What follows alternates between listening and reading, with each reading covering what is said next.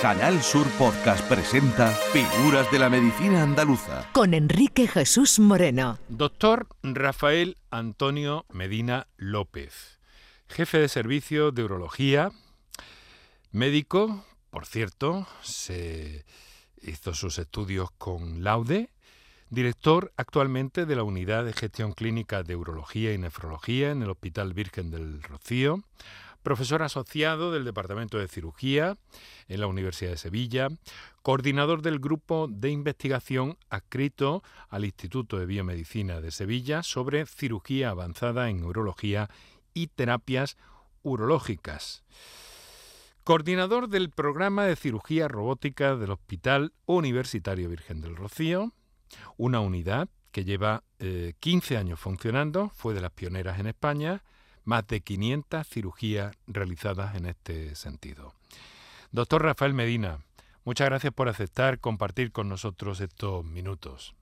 Gracias a vosotros por la invitación, por, la invitación no a mí, sino a mi equipo, que al fin y al cabo un programa como el que acabas de, mencionar no, no, se soporta con una ni dos personas, sino que hay un, un, equipo completo detrás con gran calidad profesional y humana que, que ha hecho que estemos donde estamos en la actualidad. Menudo asunto, cirugía robótica, doctor. ¿Cómo reaccionan los pacientes cuando les dice usted por primera vez que van a utilizar el famoso Da Vinci? Pues mira, Enrique, hay mm, multitud de reacciones, evidentemente. Hay quien primero dice que me va a operar un, robot, esto, esto como es, ¿no? Y entonces, pues supongo que a lo largo de la charla, pues eh, describiremos realmente cómo es una cirugía robótica. Hay otros pacientes que dicen, no, directamente, ah, yo no quiero máquina, yo quiero que me opere una persona. Y luego está el eternamente optimista, que le gusta, le encanta la tecnología y que te dice, un robot, esto es lo mejor que pueda haber, encantado, ¿no? Pues tenemos mm, gran variedad de, reacciones. Las reticencias de todas formas habrán variado un poco desde que se pusieron ustedes en marcha en el Virgen del Rocío, ¿no, doctor? Evidentemente. Eh, como, como sabe, eh, fuimos el tercer hospital público en el territorio nacional en poner en marcha la, la, cirugía robótica y en aquel momento que había un robot en Barcelona, un robot en Madrid, eh, hablamos de sanidad pública y se montaron simultáneamente en Andalucía, en el regional de Málaga y nosotros en el Vigente Rocío, evidentemente la cirugía robótica era ciencia ficción, era algo completamente desconocido. La gente le tenía que explicar muy bien a qué se iba a someter y en qué consistía esa cirugía. Hoy en día pues de todo es conocido lo que es la cirugía robótica, todo el mundo habla del Da Vinci, del famoso Da Vinci, aunque ya eh, hay más plataformas mm. robóticas en el mercado y evidentemente eh, ya no es que no conozcan, sino que mm, tenemos muchísimas peticiones de pacientes que desean ser eh, sometidos a la intervención que corresponda mediante cirugía robótica. Doctor, ¿cualquier paciente es candidato a esta técnica? En absoluto. Eh, la cirugía robótica tiene sus indicaciones como cualquier otra técnica quirúrgica. Evidentemente hay que seleccionar los casos que sometemos a cirugía robótica, no solo por las condiciones del paciente, eh, que puede tener antecedentes personales, como por ejemplo cirugías múltiples en el abdomen, en la barriga, que hagan imposible entrar con, el sistema robótico, sino también, no solamente, como digo, las condiciones personales del paciente, sino también no toda patología urológica en nuestro caso, o no toda patología que precise un tratamiento quirúrgico es subsidiaria de tratarse mediante cirugía asistida por robot. Eh, hay casos y casos, evidentemente. Hay en, cualquier caso, ¿qué tipo de dolencias serían operables con, este tipo de técnica? Pues ahora mismo en la cirugía robótica, en el campo de la urología, mayoritariamente eh, las patologías que, intervenimos mediante cirugía asistida por robot es la estrella, es el cáncer de próstata localizado, eh, que bueno, pues en el caso de nuestro servicio, pues prácticamente el 95% de los casos lo hacemos por cirugía robótica. Luego tenemos también los tumores vesicales infiltrantes, aquellos, digamos, de un estadio más avanzado que, no es solamente superficial y que necesita una cistectomía radical. Esto es quitar por completo la vejiga. También, en muchos casos, no todos son subsidiarios de tratamiento con cirugía robotizada.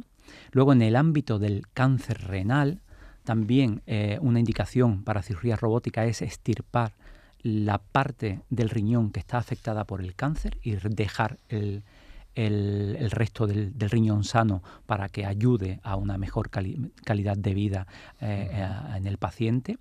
Y bueno, luego hay, digamos, esto probablemente sea el grueso de las indicaciones. Luego hay otra serie de indicaciones que hay que eh, individualizar en cada caso, como es la cirugía reconstructiva de determinadas estrecheces de la vía urinaria o cirugía de las fístulas eh, de un órgano a la vejiga. Por ejemplo, hace unos días operamos a una mujer de 35 años que padecía una fístula urinaria, es decir, una comunicación que le llevaba orina de la vejiga a la vagina, por lo tanto estaba constantemente perdiendo orina porque no hay mecanismo de retención en la vagina, evidentemente, y operamos mediante cirugía asistida por robot esta, esta patología. Ya le digo, pues mm, podíamos aplicarla individualizando en cada paciente, en cada patología, a múltiples eh, enfermedades. Las ventajas son indudables para, para los pacientes, ¿verdad? Las ventajas son mm, pues eh, para el paciente y también para, el cirujano y para la institución. Eh, si empezamos por el paciente, evidentemente la cirugía robótica, y hablo en general, luego tiene sus particularidades en cada una de, las enfermedades, de, la patología que operamos, pero en líneas generales la cirugía robótica es un paso más a la cirugía laparoscópica, que también eh, pues es muy conocida por, por la población y conlleva fundamentalmente menor sangrado, con lo cual hay menor tasa de necesidad de, transfusión de sangre. También conlleva una recuperación mucho más rápida y con ello eh, evidentemente, pues hay dos aspectos fundamentales. ¿no? Hay una menor estancia hospitalaria, para que se haga una idea, cuando hacíamos la, la prostaectomía radical, es decir, quitar la próstata por un cáncer de próstata, los pacientes estaban ingresados en torno a cinco días una semana, si todo iba bien. Con la cirugía robótica, pues el paciente está 48-72 horas ingresado, es una gran ventaja. Eso en cuanto al ingreso, pero luego la incorporación a su vida normal, eh, evidentemente es mucho más precoz que si lo hacemos con tipos de cirugía mucho más agresiva. También, eh, evidentemente, es una cirugía de mayor precisión, con lo cual minimizamos algunos, de los, no todos, porque cualquier tipo de cirugía va a conllevar en muchas ocasiones pues efectos secundarios, pero minimizamos esos efectos secundarios. Y luego otra de las grandes ventajas que tiene, que también llama mucho a, la mucho la atención a la población, es que disminuye mucho el dolor postoperatorio. Eso también es importante. Son ventajas. Todo esto empezó, como hemos señalado anteriormente, doctor Rafael Medina, eh, hace 15 años en mm. su hospital, en el regional de Málaga también. Ustedes pusieron en marcha el programa de urología robótica. Eh, ¿Cómo se llegó a esa cirugía urológica robótica? Porque un asunto así no surge de un día para otro, ni mucho menos. No, evidentemente. Había en aquel momento, estamos hablando del año 2007, eh, había mucha mm, competencia por intentar adquirir y convencer a nuestros gestores de que eh, compraran equipos de cirugía robótica para nuestros hospitales. Aquello evidentemente pues fue pues, una disputa importante porque todo el mundo quería un robot y, en aquel momento pues tuvimos la suerte de tener alguien eh, que, bueno, porque la Secretaría General de la Consejería pues estaba concienciado con el tema y también en la dirección médica del hospital pues también tenía eh, mucha concienciación por, por, este tipo de, avances tecnológicos. ¿no? Con ello pues conseguimos que por fondos europeos y en el programa, en un programa de evaluación de nueva tecnología sanitaria, eh, bajo el paraguas de la agencia de Evaluación de Tecnología Sanitaria de Andalucía, pues adquirieran los dos equipos robóticos más uno de enseñanza que está localizado en el Centro de Simulación Avanzada, eh, en el CEMAT y Avante, en Granada, mm. que, servía y sirve aún para, para cursos de formación. Claro, en aquel momento em, había que hacer frente al desembolso inicial, pero diría usted que luego ha repercutido esto en una, en un, en una reducción de costes. Como ocurre en, otras disciplinas? En parte sí. Realmente la cirugía robótica, si hablamos de costes puro y duro, todavía en algunas patologías sigue siendo algo más costosa que cirugías como, como la laparoscopia. Pero evidentemente mm, hablamos probablemente de costes eh, totalmente asumibles si, habla, si, si, lo comparamos o lo echamos, digamos, a pelear con las bondades y las ventajas que hemos dicho que, presenta para el paciente, mm. para los cirujanos y para las instituciones también. De hecho, le diré una cosa. En el año 2007 pues teníamos dos robos asistenciales en Andalucía, el de Sevilla y el de Málaga, y hoy en día ya hay al menos un robot por cada provincia andaluza. O sea que ya tenemos concretamente eh, 8, 10 robots, 10 robots, 10 sistemas robóticos en los hospitales del sistema sanitario público andaluz. Y además que no, se pone malo, no, tiene complicaciones. también tiene sus conques, ¿eh? no, no, se vaya a creer, también tiene sus conques. Mantenimiento. Ya que estamos, doctor, ¿cuánto vale un robot Da Vinci? ¿Me puede dar una aproximación al menos? Por supuesto. Mira, un, robot Da Vinci, el que tenemos ahora mismo en, nuestros hospitales y en el mercado, está en torno al millón seiscientos, millón ochocientos mil euros aproximadamente. Mm. Bueno, ¿cómo funciona? Porque supongo que, serán preguntas que también le plantean incluso a los pacientes, ¿no? Sí, pues mira, lo, primero que hay que decir aquí que no opera el robot. Evidentemente sigue operando un urólogo, un cirujano, en este caso un cirujano urológico. El robot es una herramienta que ponemos, para que me entienda la audiencia, eh, que ponemos entre eh, el paciente y el cirujano. Eh, el sistema de acceso al paciente, digamos que cómo abordamos la patología del paciente es una tecnología muy similar, un aparataje muy similar a la paroscopia. Es metiendo unos tubitos, eso la gente lo, lo, dice mucho, ¿no? Me van a operar con los tubitos. Bueno, pues mm, introducimos unos tubitos, en nuestro caso, en la barriga del paciente y a través de esos tubitos y en la laparoscopia, pues metemos directamente el cirujano los instrumentos con lo que vamos a operar, las tijeras, las pinzas, eh, en fin, todos los artilugios que utilizamos y operamos, en vez de directamente abriendo al paciente, pues a través de esos tubitos viendo a, una, a monitor de televisión, ¿no? Eso lo conoce todo el mundo. Eh, eh, ¿Dónde entra aquí el robot? Pues el robot engancha, por decirlo de alguna manera, esos tubitos, esos ah, accesos al paciente y lleva unos, unas herramientas, unas tijeras, unas pinzas de agarre, unos bisturís eléctricos especiales del robot que lo, mm, digamos, los engarza y hace que a través del robot nuestros movimientos, como si fuera, para que me entienda la gente, una PlayStation, son unos mandos que van, que utilizamos con nuestros dedos. Ese eh, robot eh, remeda de forma totalmente fidedigna nuestros movimientos dentro de la cavidad abdominal dentro del paciente.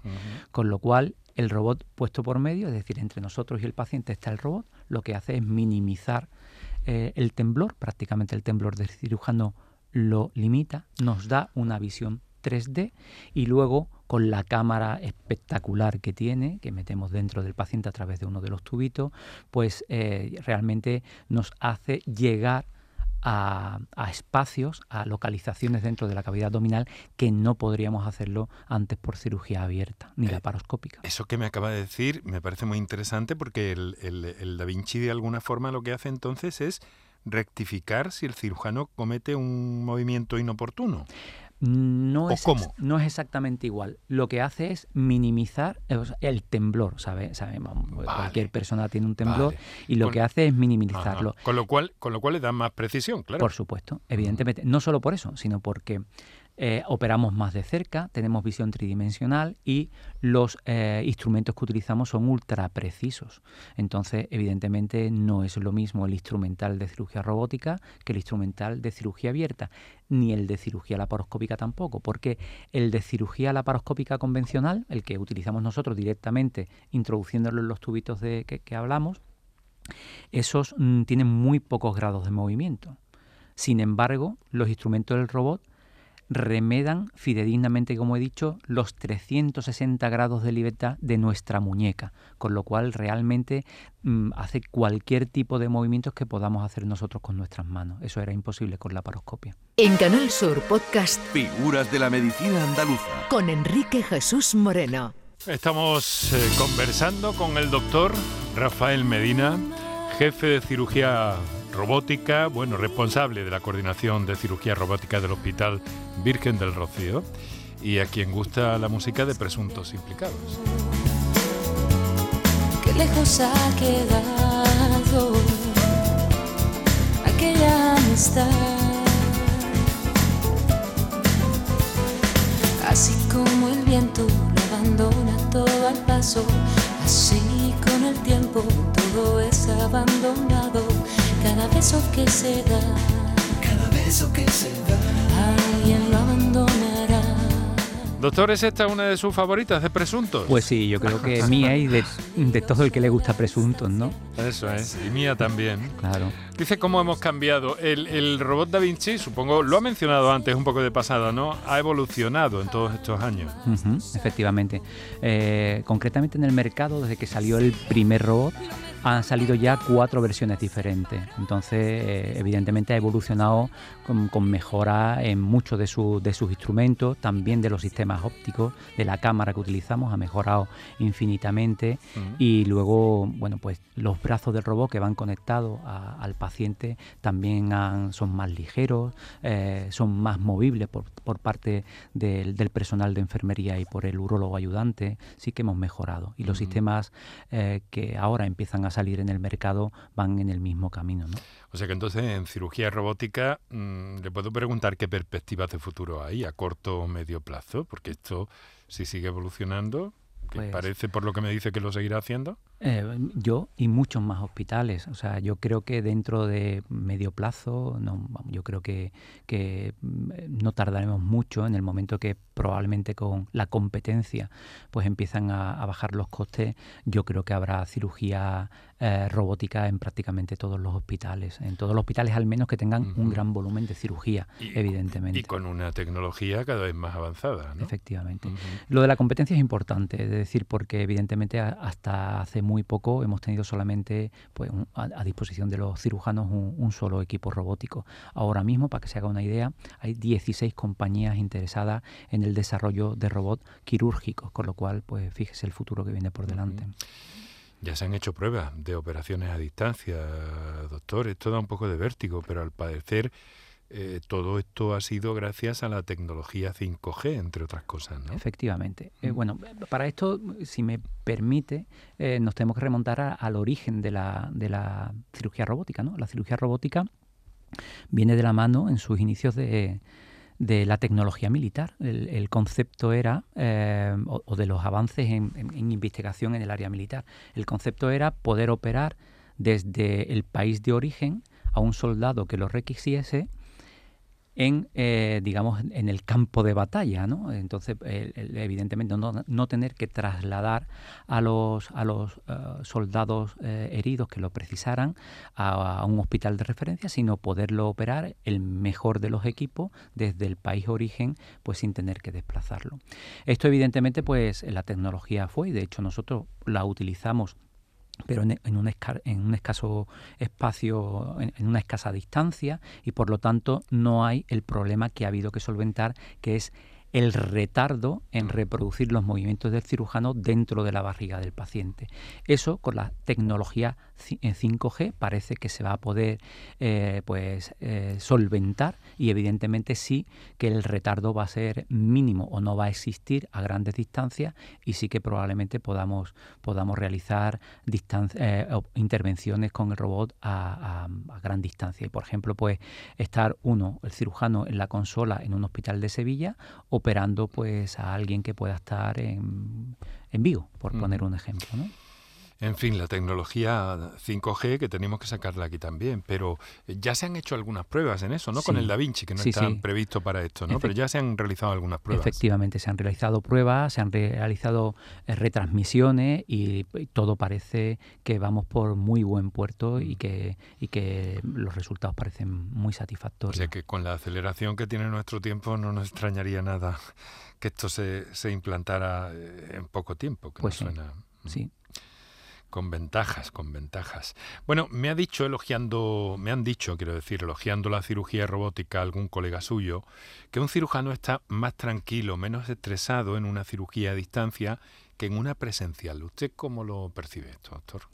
Pues yo, si me pongo en, ese escenario, tendría que confiar mucho en el, y estar muy tranquilo con el equipo que esté a pie del paciente. Es decir, yo puedo estar aquí, vamos a imaginárnoslo en un futuro, o cualquiera de, los urólogos eh, que están acreditados en cirugía robótica en, nuestro servicio, puede, podría estar operando, operando desde nuestro hospital a un paciente, póngase, para no irnos muy lejos, que esté, que le voy a decir, en el hospital de Osuna, por ejemplo, ¿no? dentro de nuestra propia provincia o dentro de nuestra propia región, en el ejido, por poner un ejemplo.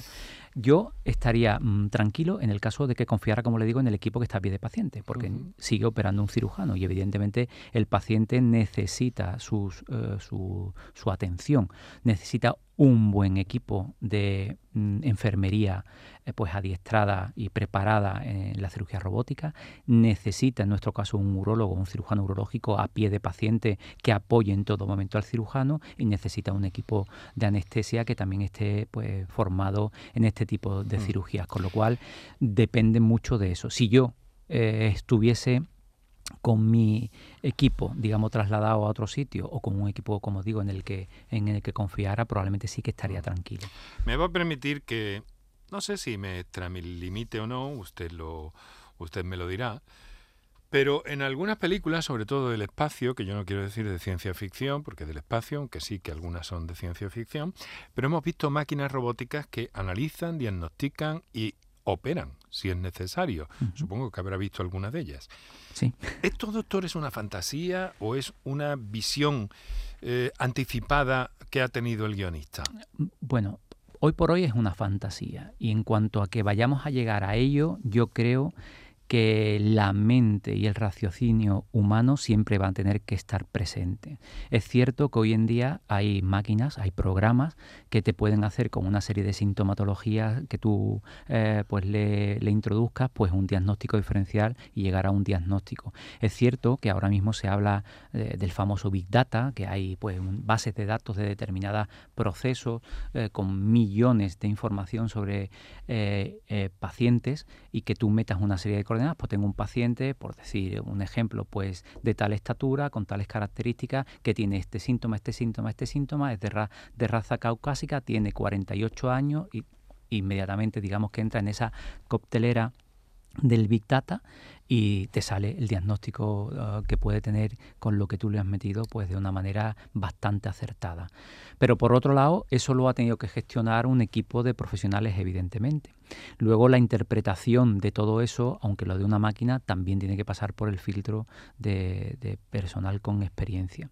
Y en cuanto a la cirugía, o por hoy por hoy, cuando le puedo decir con toda seguridad que ningún cuerpo humano es exactamente igual a otro, tendría que evolucionar mucho la tecnología para que un robot pudiera operar solo a un paciente. ¿Pero lo descarta, doctor? No llegaría a descartarlo de todo, pero sí le puedo decir que yo probablemente no lo viva.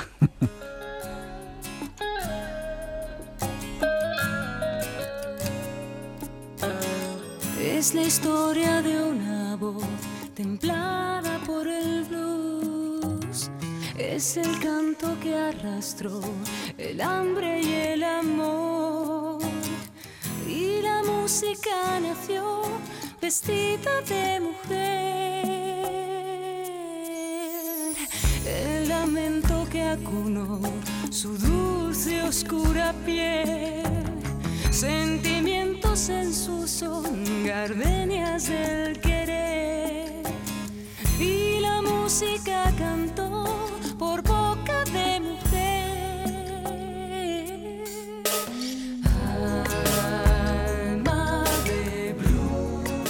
Desde luego la elegancia de esta familia es que no decae con el tiempo y suena siempre igual de fresca. Vamos a ir recogiendo, doctor, si le parece, y muy brevemente, pero le quiero preguntar por algunas cuestiones. Eh, la robótica parece que se incorpora al ámbito de los trasplantes, ¿no? Al menos en su hospital, tengo entendido. Bueno, ya hay varios hospitales en el territorio nacional que, realizan trasplantes de donante vivo. Eh, mediante cirugía robótica, fundamentalmente en el ámbito de, Cataluña y también en nuestra región ha empezado el programa de, cirugía eh, robótica en trasplante el Hospital Puerta del Mar de Cádiz. Nosotros, pues nos cogió justo en medio de la pandemia el, inicio del programa y lo vamos a retomar, a retomar en breve fecha, pero sí que es una realidad el, programa de robótica en, el ámbito del trasplante, con lo cual aunamos dos cuestiones, eh, digamos que son básicas eh, en la medicina actual. Cubre ya la robótica muchísimas eh, intervenciones de distintos planos y especialidades. pero claro, desde la urología yo siempre, yo siempre me pregunto, y sobre todo cómo se usa para esas hiperplasias o esos cánceres de, de próstata, ¿verdad, doctor? donde em, parece que la prevención no funciona, que los varones son reacios y que se encuentran ustedes con, con problemas que francamente podían haberse evitado antes, ¿no? Pues sí, realmente eh, es una envidia y una envidia sana la concienciación que tiene la población femenina en relación a la patología del ámbito de la salud de la mujer eh, si lo comparamos con el hombre. El hombre hoy por hoy vamos venciendo barreras, pero hoy por hoy es reticente a hacerse pues un mínimo estudio cuando es necesario, ¿no? Y cuando es necesario no es más que cuando a partir de los 50 años pues eh, empiezan a tener los síntomas típicos que todo varón conoce con esa edad que suelen empezar a tener ese pues cierto retraso para iniciar el chorro de la orina, levantarse más frecuentemente por la noche, costarle empezar a orinar, mm, disminuir la, fuerza del chorro. Cuando se tienen ese tipo de síntomas, pues eh, es lo lógico acudir a tu médico que haga las pruebas oportunas y que te derive al urólogo cuando lo estime oportuno que está en nuestra comunidad perfectamente protocolizado.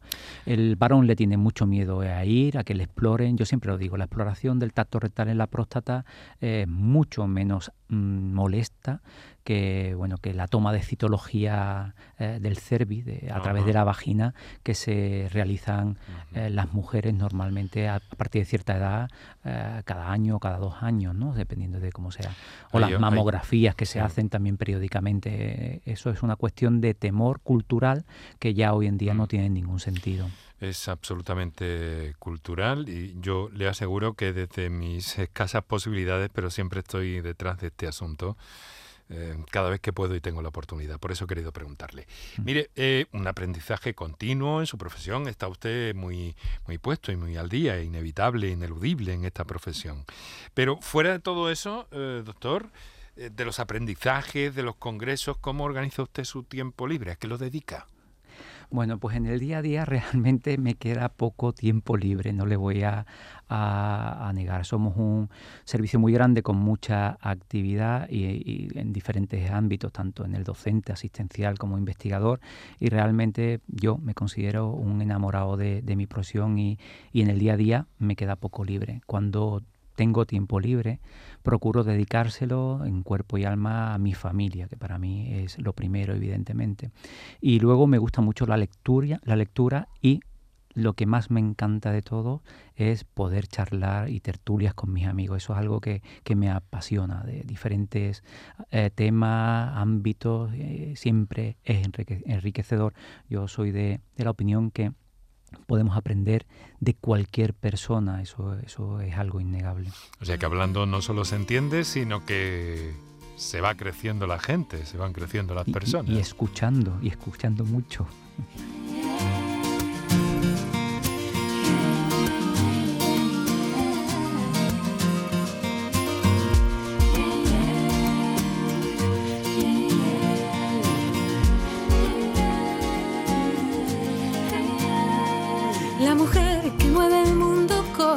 manos.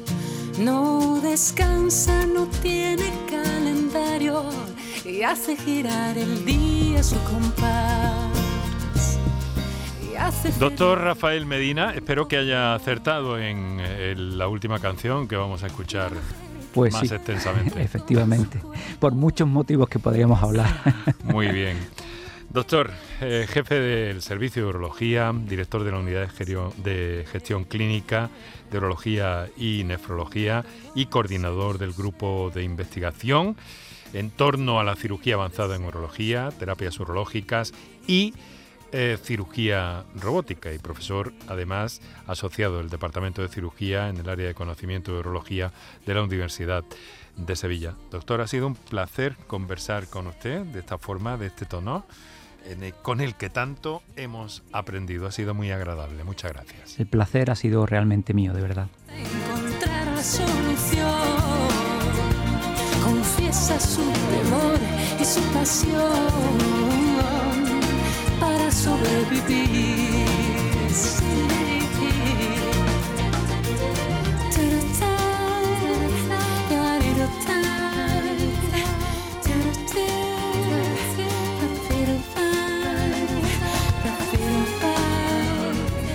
En Canal Sur Podcast han escuchado Figuras de la Medicina Andaluza con Enrique Jesús Moreno.